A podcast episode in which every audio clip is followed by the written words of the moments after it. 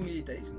En la década de 1930, la crisis del capitalismo y los movimientos de los sectores aislados por la República Aristocrática y el oncenio amenazaron la hegemonía de la oligarquía. La insurgencia prista. En agosto de 1930, el coronel Luis Miguel Sánchez Cerro asumió la presidencia de una junta militar de gobierno. Trató de legitimar su mandato a través de un sufragio. Contaba con el apoyo de la Unión Revolucionaria.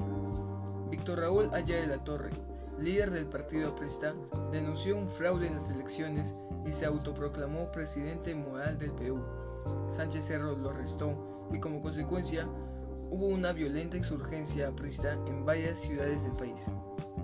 El gobierno de Sánchez Cerro fue un gobierno autoritario que tuvo el rechazo de la población indígena, aplicó medidas sociales como el establecimiento de un horario de verano para obreros y empleados, actividad agrícola a través de las obras de irrigación y una nueva constitución política en 1933.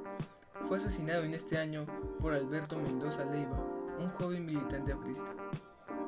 El gobierno de Óscar R. Benavides. El Congreso decidió de manera ilegal a Óscar R. Benavides como presidente debido al incidente de Leticia y la firma del tratado con Colombia en 1934. Se buscó conciliar con el APRA al promulgar una ley de amnistía. Sin embargo, en 1935, un militante aprista asesinó al director del diario El Comercio, Antonio Mio Quesada, lo que reanudó la persecución contra el APRA. Las políticas sociales. En el año de 1936, Benavides ganó las elecciones, ya que Luis Antonio fue descalificado.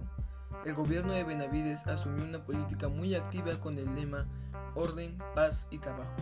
Estableció el seguro social obligatorio para los obreros, educación para las escuelas primarias, comedores populares y hospitales y la construcción de la carretera panamericana y central. Elecciones de 1939 y el fin del tercer militarismo. Para las elecciones de 1939, el Partido Aprista y el Partido Comunista estaban vetados por su ideología internacional. La Unión Revolucionaria, a la muerte de Sánchez Cerro, había perdido el respaldo de las masas y el Partido Civil no había logrado reconstituirse. Los candidatos fueron José Quesada y Manuel Prado. El banquero Prado ganó abrumadoramente a su rival. Muchas gracias por su atención.